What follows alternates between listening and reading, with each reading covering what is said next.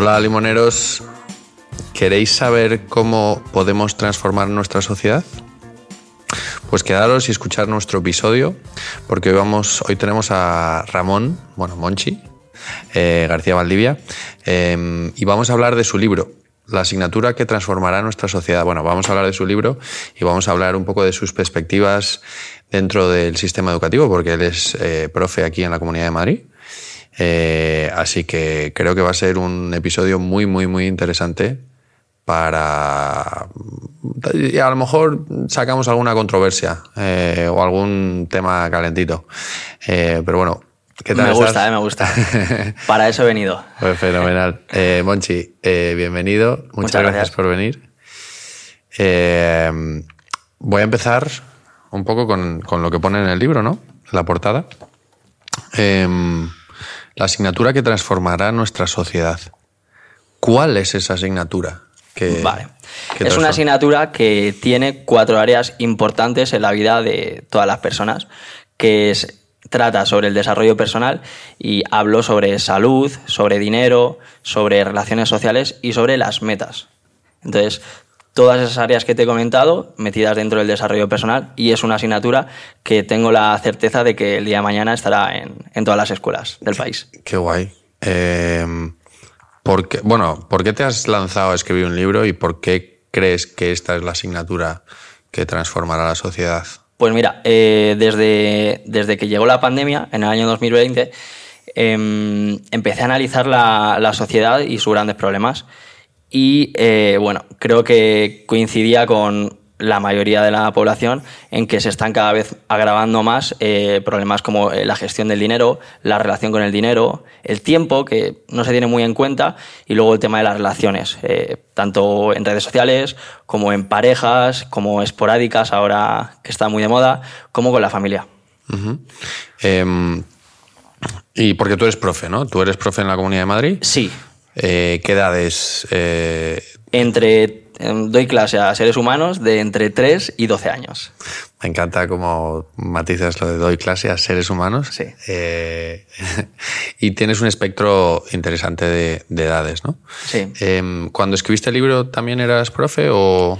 Eh, sí, sí. Pero cuando empecé a analizar la situación y empecé a tener todas estas ideas, no era profesor todavía. Sí era profesor porque tenía la titulación, pero no ejercía de profesor aún. ¿Y, y qué es la educación para ti? Sé que es una pregunta como muy, muy, muy amplia, Hmm. pero me apetece saber tu perspectiva porque sé que, sé que va más allá de los libros. Sí. La educación eh, antiguamente se veía como em, entrenar la inteligencia, ¿no? Pero eh, nunca se ha tenido muy en cuenta la inteligencia emocional, por lo menos hasta hace poco. Entonces, para mí la educación es em, desarrollar a los individuos en diferentes áreas importantes de, la sociedad. Entre ellas, pues, por ejemplo, puede ser las matemáticas, ¿no? que nos sirven para contar el dinero. Si vas a un mercado, pues para que no ni tú estafes ni para que te estafen. Pero también, sobre todo, eh, que es de lo que hablo eh, en el libro, sobre todo eh, tema de emociones. Tema de emociones creo que también hay que formar parte de la educación. Hay una, hay una parte que eh, creo que es en el capítulo 5 en el que hablas de la salud, que, que como que interpreto, según lo que veo, que pones a la salud como en el centro de todo del individuo, ¿no? Sí. Eh, la salud seguramente eh, sea una de las áreas más importantes de, de, todos los- de todas las personas. Entonces, si tú tienes mala salud, seguramente te afecte en otro área importante, que es el dinero. Y si te- ya... has- Para mí, o sea, el desarrollo personal son las cuatro patas de esta mesa, ¿vale? Una es la salud, que es importante, pero es igual de importante que... La salud física, ¿no? Sí, la salud física. eh, a ver, la salud tiene diferentes áreas, subáreas importantes que, que pueden decirse que son la salud ambiental, la salud, emo- eh, la salud emocional, la salud física, y todas hay que cuidarlas. Pues sin salud estamos. Que, que yo creo que es uno de los elementos olvidados, ¿no? Eh, de, bueno, si te va bien en clase, si te va bien en el trabajo, pues no te paras a pensar, ¿no? Tenemos el concepto de ir al médico cuando estamos mal. pero hay en otro tipo de sociedades donde van al médico para mantenerse bien, ¿no? Sí. Como medicina preventiva, que lo llaman. Sí, sí, sí. Eh, hablábamos de, en, al- en alguno de los episodios en- de, de- de anteriores, hablamos de cómo el deporte, por ejemplo, es una manera de prevenir un montón de enfermedades, eh, que eso le viene muy bien a la sociedad también, ¿no? Y que ahorra muchos costes al, al país. al país, de servicios de, de- de sanidad y demás, ¿no?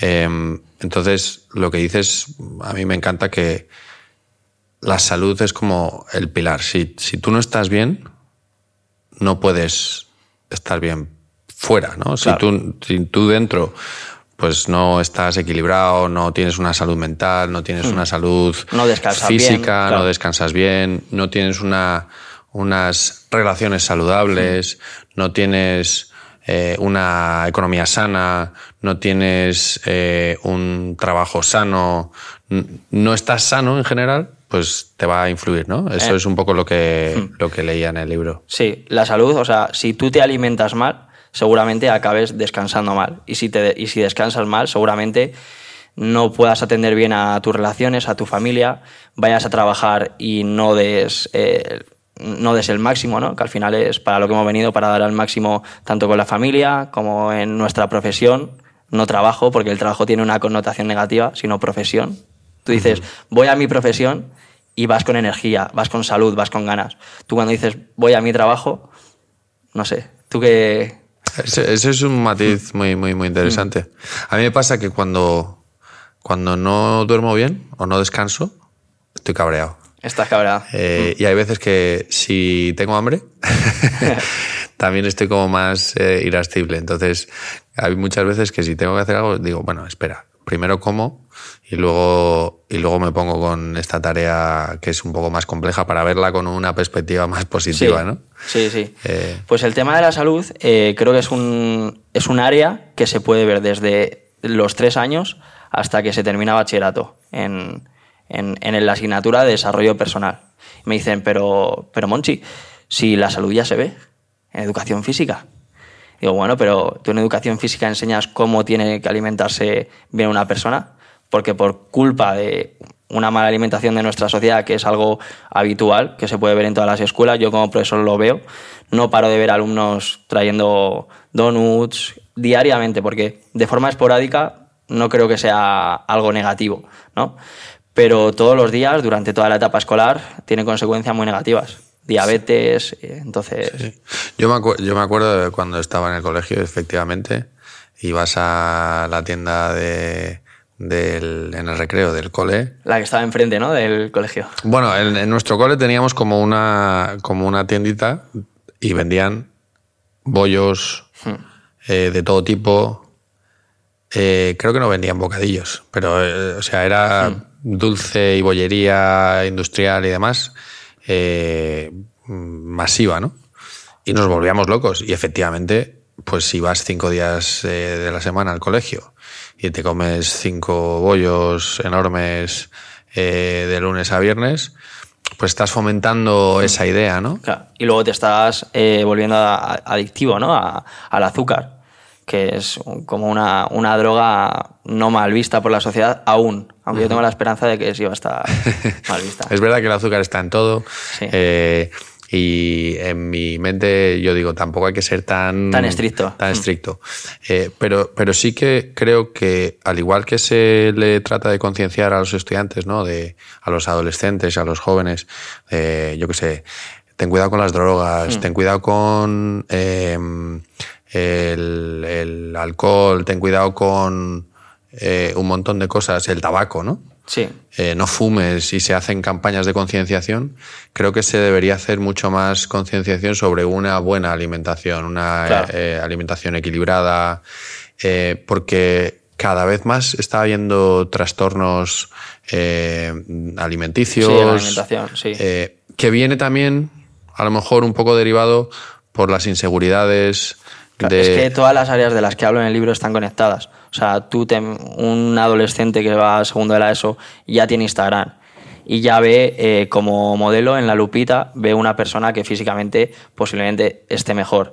Entonces eh, va, va, a tener inseguridades, eso le va a proporcionar. Eh, es, eso a lo que te lleva es a, tener problemas mentales, generalizando, ¿no? Y eso al final es negativo. Te afecta a la salud, te afecta al descanso, te afecta a querer aparentar y, sobre todo es que en esas, en esas edades son muy manipulables. Hmm. Ahí estaba viendo el otro día un, una crítica a esas redes sociales, lo vi en una red social, donde estaban haciendo un anuncio de unas mallas de deporte eh, y de cómo le ponían relleno a, la chica que iba a anunciar esas mallas.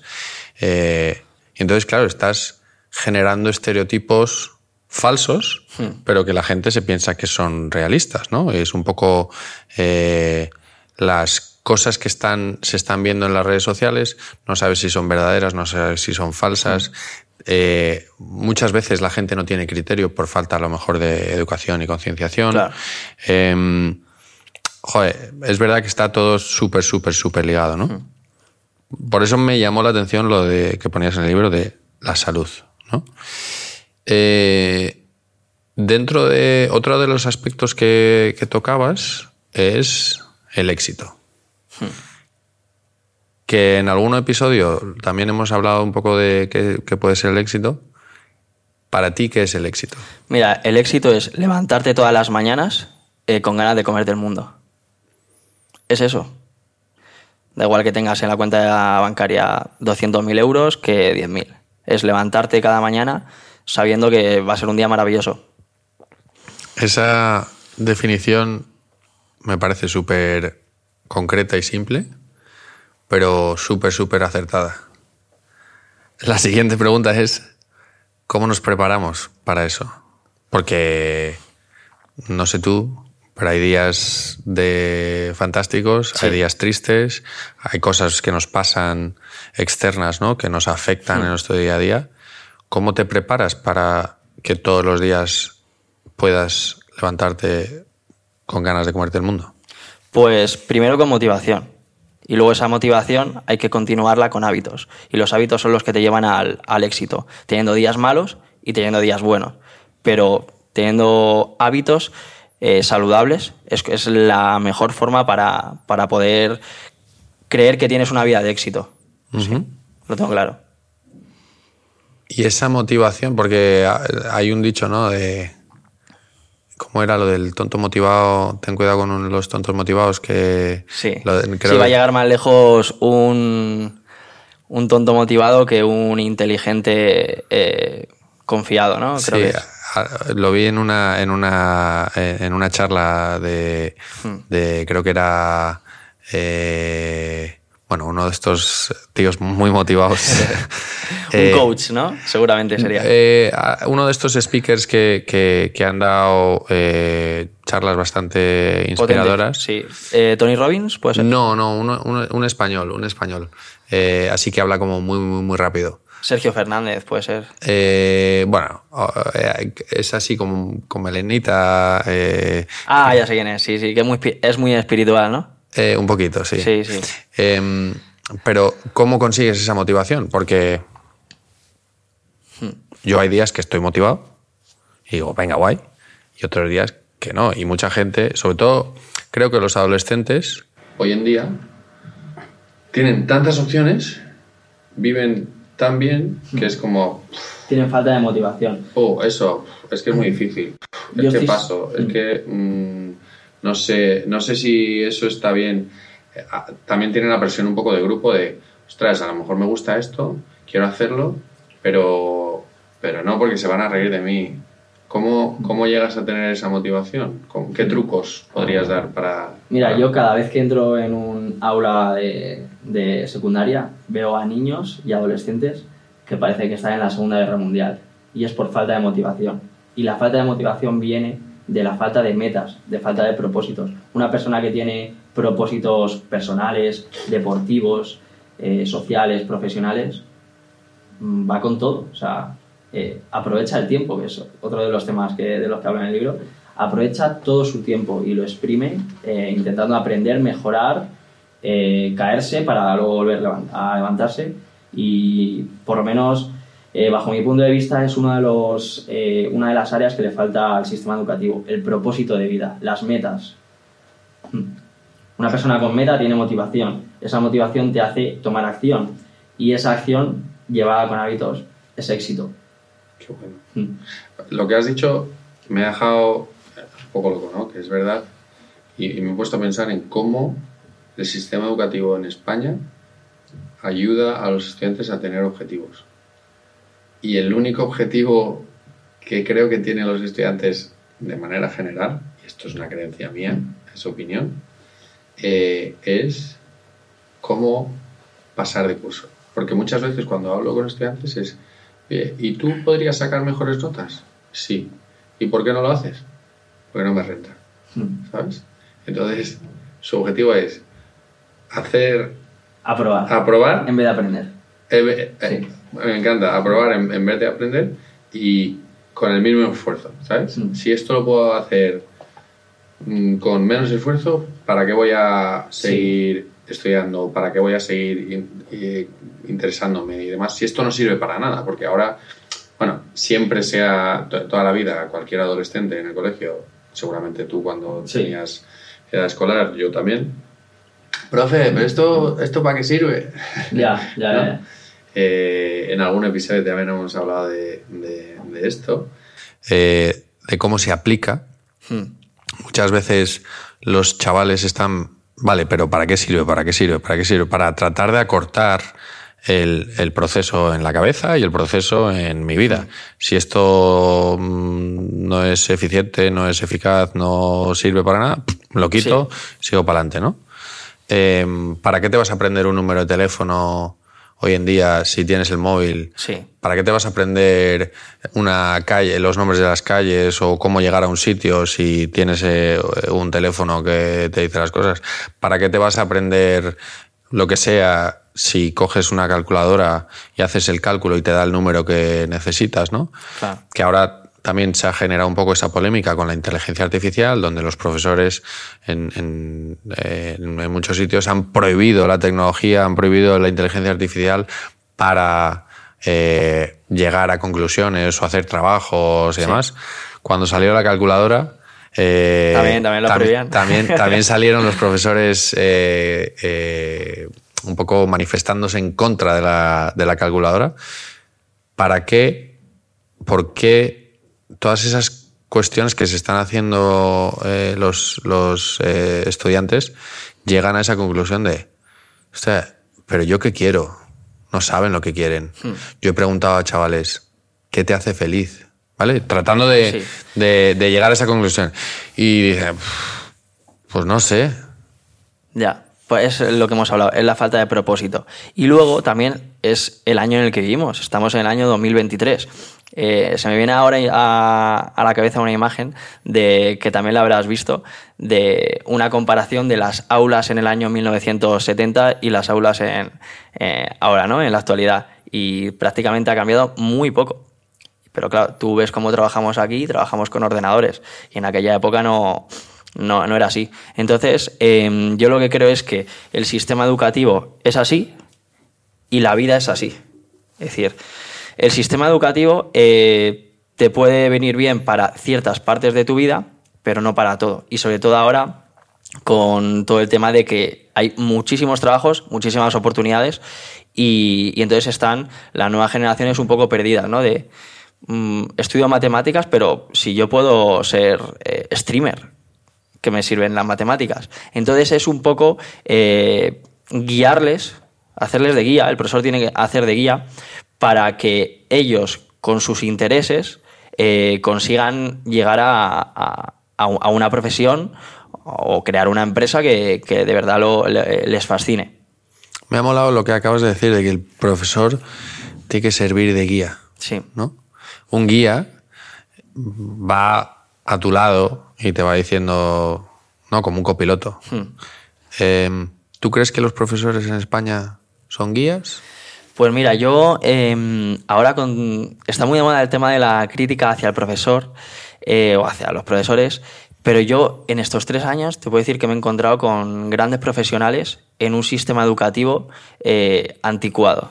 Y eso que se acaba de cambiar la, ley a la LOMLOE, que imagino que lo sabrás, que intenta eh, proporcionar nuevas ideas o, o intenta actualizarse pero es que el mundo va muy rápido. O sea, es como eh, si el mundo va en un tren, el sistema educativo eh, o quien, quienes crean las leyes, que dudo mucho que se hayan, hayan pisado un aula, eso lo dudo mucho, eh, han creado una bici, ¿no? Hmm. Entonces, el avance no es tanto como está avanzando la sociedad.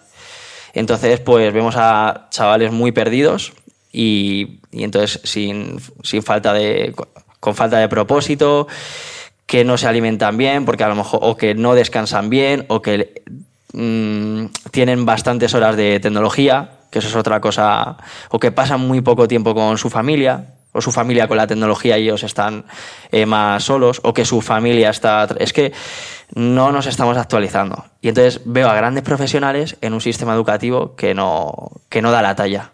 Ese es el problema que veo. Me gusta, me gusta lo que has dicho de la tecnología y de los estudiantes mm. no durmiendo, no alimentándose, como priorizando muchas horas de pantalla. El otro día hablaba con una chica eh, y analizábamos un poco su trayectoria y demás. Y le dije, oye, tú, le pregunté por su sueño. Mm. Y me dijo, yo quiero, yo quiero ser em, matrona. Y le dije, ¿por qué no? Y me dice, no, es que es muy difícil. Digo, pero si es tu sueño. A ver, vamos a desgranarlo, vamos a ir desde arriba para, abajo. ¿Qué, ¿Qué, tengo que hacer para llegar ahí, no? Y hablábamos un poco de la vida y demás. Y, y hablábamos del ejercicio, hablábamos de, de ponerse límites para tratar de llegar a ese punto donde Mm, avance con las notas que tiene que avanzar, eh, siga eh, y, pueda llegar hasta ese punto. Y uno de los consejos que le dije es, mira, a las 8 de la tarde noche le das el teléfono a tus padres y le dices, oye, ayúdame. a desconectar. A desconectar. Mm. Eh, vete al colegio y habla con los profesores y cuéntales cuál es tu objetivo si cuenta, dile a tus amigos también qué objetivos tienen y que te ayuden. Porque una de las cosas eh, muy importantes que creo que muchas veces los, los jóvenes no hacen es comunicar, decir lo que quieren, lo que sienten. Eh, y si, con, si, si, hiciesen eso más, el mundo les ayudaría mucho, mucho más, ¿no? Em, sí que la, para mí la comunicación cualquier tipo de comunicación, que en el libro una de las cosas que hablas también es de... Lengua de signos. De lengua de signos. Mm. Me parece súper eh, estupendo esto. Porque además hay una lengua de signos internacional que, mm, te podría servir para hablar con el mundo entero. Claro, es una verdadera inclusión. Eh, también veía una herramienta de inteligencia artificial el otro día que lo que hacía era traducir la lengua de signos que, para que lo pudieses leer eh, o también te lo reproducía en audio. Eh, pero la comunicación nos puede ayudar muchísimo en ese aspecto de salud, en ese aspecto de objetivos, en ese aspecto de metas ¿no? y de motivación. Em, una de las cosas que también comentas en el libro eh, dentro de, esos aspectos que debería tener la asignatura eh, es que hablas de religión y espiritualidades, ¿no? Hmm. Eh, en un mundo en el que ahora mismo, o, por lo menos yo lo veo, hay una, hay una lucha y también en el sistema público hay una lucha muy importante con el tema de la religión. y yo desde mi perspectiva mm, no soy religioso, pero sí que he estado en un colegio, eh, de carácter religioso, pero, pero era pues donde se daba una asignatura de religión mm. que era religiones del mundo, ¿no? que, que, la espiritualidad y la religión es algo que se mueve a nivel mundial en cualquiera de las culturas, vayas donde Sí. vayas, hay algo de esto. Eh, ¿por, qué, ¿Por qué lo pones como una asignatura importante? Eh, bueno, yo creo que el tema de la espiritualidad eh, forma parte del desarrollo personal. Porque tú cuando te desarrollas de forma personal, te, o sea, todas tus capacidades forman parte de, eh, de lo físico, de lo intelectual, de lo emocional y de lo espiritual. Hay gente que no tiene muy en cuenta lo espiritual, pero yo creo que al final todas las religiones, o casi todas, llegan a los mismos puntos. Entonces yo creo que sirve un poco, ya no te hablo a nivel religión, ¿eh? yo te hablo a nivel espiritualidad, tema de meditación, creo que tiene muchísimos beneficios y creo que forma parte del desarrollo personal. El tema de la espiritualidad me parece muy interesante y que culturas como las orientales eh, les funciona bastante bien. Ah, Yo opino bastante como tú, ¿no? Hay, eh, y también eso creo que puede dar muchas respuestas el, el por qué, el para qué, Sí. eh, a entenderte mejor a uno mismo, a tener más paz eh, interior. Eh, estamos tocando un montón de temas que, que tú englobas dentro del desarrollo personal, Sí, ¿no? sí. Tú cuando piensas en desarrollo personal te imaginas en tu cabeza eh, el típico coach que te dice vas a ganar 5 millones de dólares, vas a, vas a conquistar América. Pero en realidad eh, desarrollarte de forma personal es lo que hemos hablado, es desarrollarte intelectualmente con las asignaturas que ya hay en, en la, en, en el sistema educativo. Desarrollarte emocionalmente, que tengas eh, muchos baches en tu vida, como vas a tener un fallecimiento, un divorcio de tus padres, eh, cualquier, cualquier tema así, y sepas gestionar les- las emociones, que puedas o no puedas tener algo espiritual, ¿no? que creas en algo más allá, independientemente de lo que creas, ¿no? Eh, y, y luego físico, ¿no? Físico, lo que hablábamos de salud, que, que sepa que al final cuando tú estás bien físicamente te afecta positivamente a, la mente y a las relaciones y a todo. Por eso está todo conectado.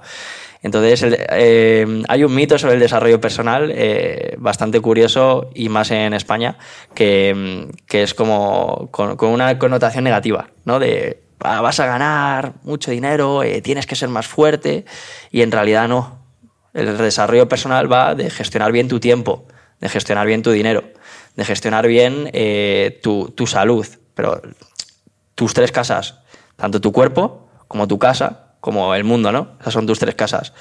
Eh, como las relaciones, cuidarlas. Ahora, el tema de las relaciones lo, pon- lo pongo en un punto tan importante como la salud, como la gestión del dinero y el tiempo, que son dos caras de la misma moneda, como las metas que tienes, ¿no? Que para eso hemos venido al mundo. El tema de las relaciones y más con las redes sociales, el tener buenos ejemplos, el meterte Instagram y saber llegar a, a buenos contactos, a buena información y no a gente que se tira bailando seis segundos así y gane 10.000 euros al mes por eso. No, no, hay que enseñarles desde la escuela a tener un buen desarrollo personal y pasa por las relaciones, por la salud y... Hay, hay una cosa aquí, ¿no? Que está de moda cosas como el ghosting, bueno, que ah, seguramente esto ha, ha- ha sido toda la vida, pero como estamos hiperconectados, pues es más eh, eh, fácil el hacer ese tipo de cosas. Y me parecen un reflejo de no cuidar esas relaciones, ¿no? Oye, por, y a lo mejor, eh, enlazado con lo que hablaba de la comunicación, ¿por qué tenemos miedo a, a decirle a alguien, oye, mira, hasta aquí. No, de repente desaparecemos. Dices, se acabó. No te voy a contestar, no voy a decirte lo que opino, no voy a decirte lo que pienso. Eh, no parte del tema de las redes sociales, ¿no? Eh, es, eh, ve- ve- veo- vemos a chavales eh, que se relacionan mejor en redes sociales que en persona. eh, y ahí dices, joder, algo está fallando. Sí, Eh, cuando vas a un parque y están todos con el móvil, hablando por el móvil en un chat con gente que no está ahí. Cuando hablo con un montón de los estudiantes que, que dicen, eh, ostras, me, me da miedo irme a estudiar al extranjero. Eh, ¿Por qué? Ostras, no, voy a perder a mis amigos, voy a... Digo, pero si, pero si ya los tienes, Además, sigues conectado, puedes seguir conectado con ellos, no te vas a perder nada. Eh, y cuando estáis, ¿cómo es vuestra vida cuando estáis juntos, no? Y muchas veces es, jugamos a la Play online y estamos conectados jugando a la Play. Eh, es- voy al parque y estamos con el móvil mm, hablando todos juntos. Dices, joder, eh, el- es verdad que el sistema está cambiando, el sistema educativo a lo mejor no va tan rápido.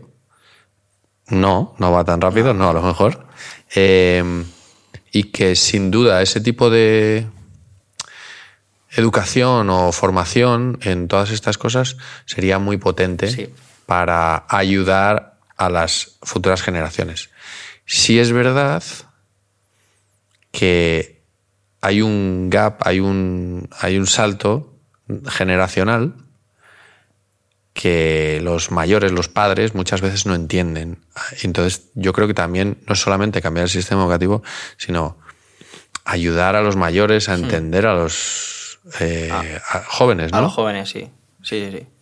No, la verdad es que eh, al final el desarrollo personal es algo que se tiene que tratar en las escuelas y que favorezca en casa. Es decir, que eso que aprendan en las escuelas llegue a casa.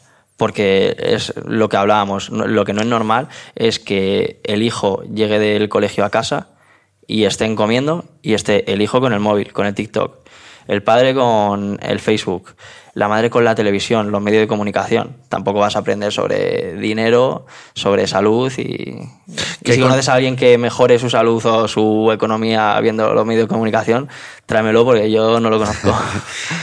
¿Qué consejo le darías a un padre sobre Hmm. Cómo conectar con sus hijos? Eh, Basándonos en, todo lo que pones aquí en el libro.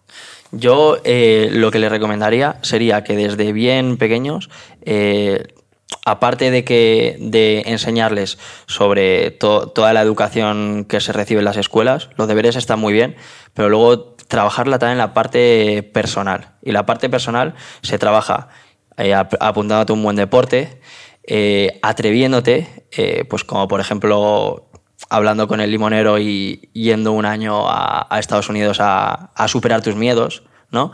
Em, practicar, practicar idiomas, eh, cuidando tu entorno.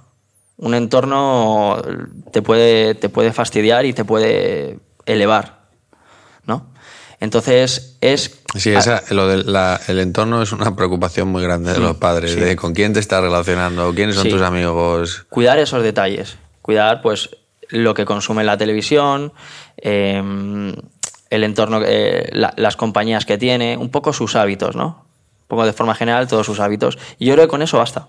¿Y cómo crees que un padre puede inspirar a, a un hijo? Pues eh, lo primero dando ejemplo.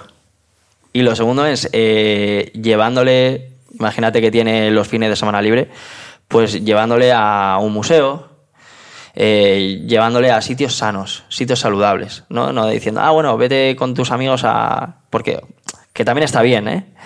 Pero sobre todo entendiéndole y, y preguntándole y que la comunicación sea buena. Es que, la sobre todo, el tema de la comunicación es lo importante.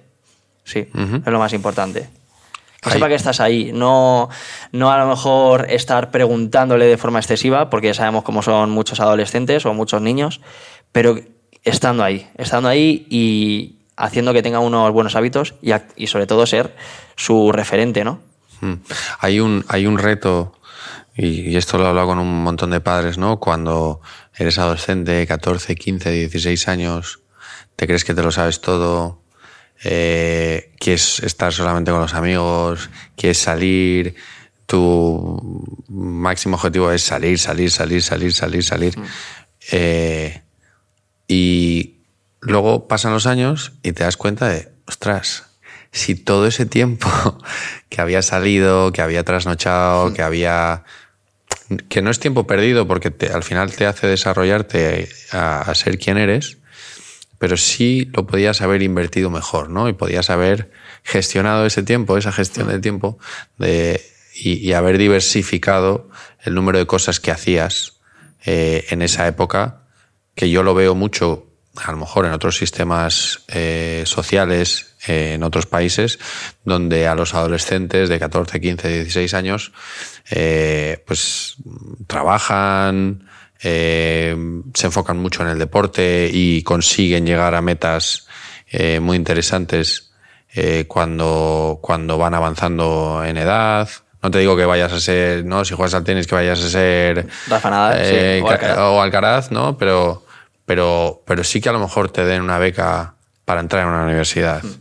Em, donde esos tiempos te pares a pensar un poco más en cuáles son mis objetivos y cómo puedo llegar a esos objetivos. Y sí, estar con los amigos está guay, eh, pero voy a un poco compartimentalizar todas las cosas. También es verdad que en España a lo mejor se enfoca mucho en la nota que es un, un sistema educativo muy académico hmm. en ese aspecto de si sacas un 10 eres un crack, si sacas un 5 pues, pues bueno. Sí, ahora con la nueva ley eh, se han añadido las notas cualitativas, ¿no? que al final eso eh, ayuda ¿no? a que la madre o el padre cuando, cuando llegue a casa del hijo que lo vea de forma desarrollada. Lo que pasa es que sigue la nota cuantitativa, ¿no? Eso creo que es un error y al final el tema del examen eh, lo que es es una evaluación, una prueba en un día exacto, en una hora concreta, donde te tienes que saber unos, unos conocimientos, donde tienes que tener unos conocimientos concretos. No voy a entrar en si está bien o está mal, porque eh, mm, creo que es un tema muy... nos podríamos tirar tres horas.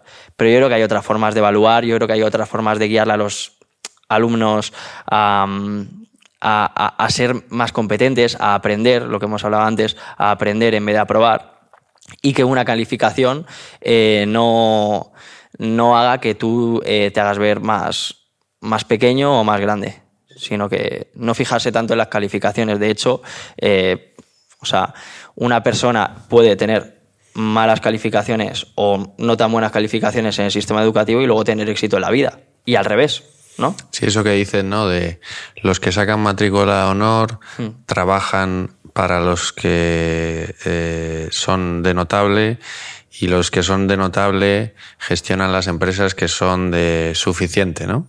no lo había escuchado, pero me parece, para casos concretos, sí puede pasar. Yo te pongo el caso de mi hermano, eh, que no se le daba bien eh, las materias que había en el sistema educativo, que ya te digo, es un sistema limitado, que tiene, lo que hemos hablado, tiene un abanico de, materias que te pueden servir en la vida y te pueden no servir en la vida. Es decir, o sea, imagino que la gran mayoría de contenidos sí te sirven, pero todos mm, no necesariamente. Y mi hermano mayor estudió primaria, secundaria, no estudió nada más, aprendió el oficio, aprendió un oficio de cerrajería y ahora eh, vive muy feliz y vive en una profesión que de verdad le encanta y ama ir todos los días.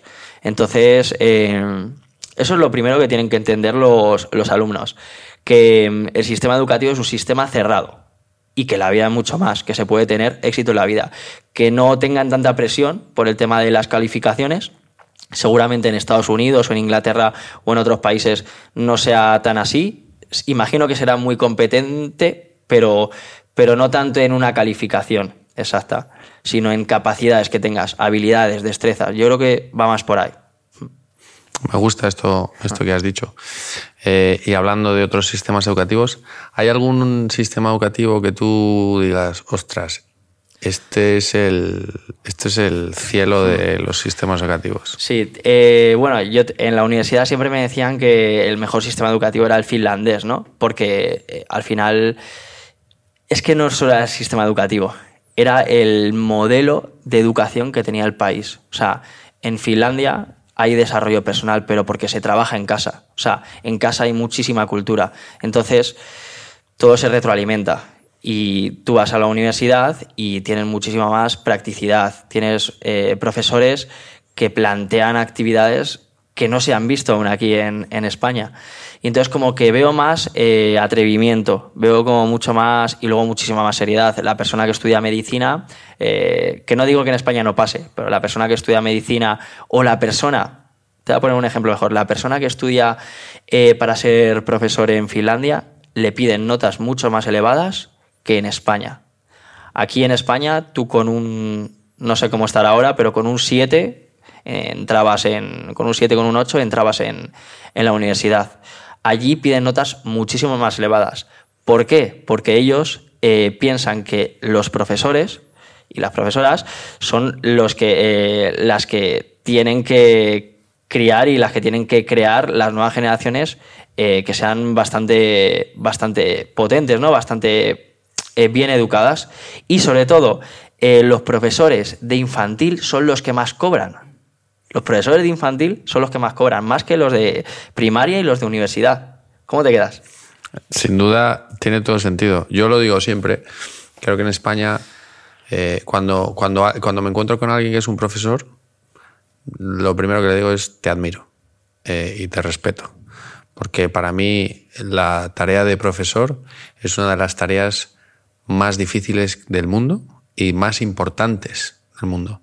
Estás creando las nuevas generaciones mm. que van a gestionar el mundo más adelante, ¿no? Y las que nos van a cuidar a nosotros. Y, las que nos van a cuidar a nosotros, efectivamente. Eh, entonces, la presión que tienes como profesor de que tu trabajo tiene que salir bien no es reconocida, sobre todo en España, lo veo, no se respeta la figura del profesor, no se cuida al profesor eh, y no se valora al profesor. Creo que eso hace un poco, entras en, la rueda de, mm. pues al final el profesor se desmotiva también, pierde a lo mejor la, pasión o sus objetivos que tenía. Eh, esa rueda también hace que entre gente que a lo mejor no tiene esa pasión o esa motivación y le trasladas esas frustraciones a los estudiantes y de repente la sociedad está contaminada, ¿no? Porque no está abonada con, un fertilizante de la leche, por así decirlo. Estoy muy de acuerdo. Es lo que hablábamos con la educación en Finlandia y con la educación en España. La educación en Finlandia, eh, para llegar a ser profesor, lo tiene muy complicado. Entonces, quien de verdad quiere ser maestro, eh, lo pelea y lo consigue. Entonces tienes a grandes profesionales trabajando en una, en una mm, profesión que está bien valorada económicamente, eh, socialmente y en, en, todos los ámbitos, ¿no? Entonces tienes a un profesor de educación infantil que gana bastante dinero, como es lógico, pero porque está criando y sobre todo en las primeras etapas de que son las más importantes a las nuevas generaciones, que son los que nos van a sacar adelante. Y en España no ves eso. En mm. España ves sueldos en una escuela de educación infantil de 900 euros, 800 euros. ¿Qué te esperas? ¿Qué pides? ¿Qué vas a... Al final eso es una rueda que a largo plazo nos va a perjudicar. Mm. Yo estoy, estoy convencido que eso va a cambiar. Estoy muy convencido. Mm. Guay. Eh, hay una, última pregunta que te quiero hacer, que se la hacemos a todos eh, nuestros invitados, que es, ¿cómo crees que será o debería ser la educación de los hijos de tus hijos? La educación de los hijos de mis hijos. Pues la educación que yo sueño. Quiero que, quiero que, mm, aparte de todos los avances tecnológicos que está habiendo y que va a haber, quiero que haya avances a nivel personal, a nivel social que, se consiga que, esas nuevas generaciones eh, tengan inteligencia emocional, que, sepan eh, gestionar sus emociones y cuando vienen baches como un posible divorcio, un fallecimiento, una pareja que te deja, que sepa gestionarlo. Y que, un, tío que está acostumbrado a sacar dieces y que de repente saca un 9 y se frustra y es el drama o un entrenador que no te convoca mm. por lo que sea y que con 11 años mm, se te cae el mundo, ¿no? Mm. Que, sepa gestionar todas Que sepa gestionar eso. Que si se encuentra mal, que tome el sol. Que vaya a hacer deporte. Medicina natural. Que, sepan. Que, que, sepan atravesar sus miedos, tener personalidad, saber decir no. Un poco a nivel personal, eh, a nivel psicológico y a nivel personal, a nuestra sociedad le queda mucho. Y yo estoy convencido que eso tiene que cambiar y va a cambiar. Me encanta, me encanta la respuesta que has dado sobre la educación del futuro. eh, porque la has enfocado mucho en, en, la parte humana y en la parte de, de ese desarrollo personal. Eh, pero guay. Eh, oye, dile a, a, todos los que nos están escuchando y viendo dónde pueden pillar el libro de la asignatura que transformará nuestra sociedad, eh, que creo que puede ser un, un muy buen punto de partida para, para chavales sí. y para, para padres, un poco como empezar a, a darle vueltas, ¿no? Porque es una, es una lectura muy sencilla, Sí. eh, fácil, rápida, eh, que está en, en Amazon. Eh, sí, lo podéis encontrar en Amazon y si vivís en Madrid, en algunas librerías de Madrid. Bueno, pues lo más fácil en Amazon. Eh, seguramente intentemos poner el, el enlace en, en, la descripción o en lo que sea. Y muchas gracias, Monchi. Nada, gracias a vosotros. Placer. Gracias a vosotros. Muchas gracias. Nos vemos pronto. Hasta luego. Chao.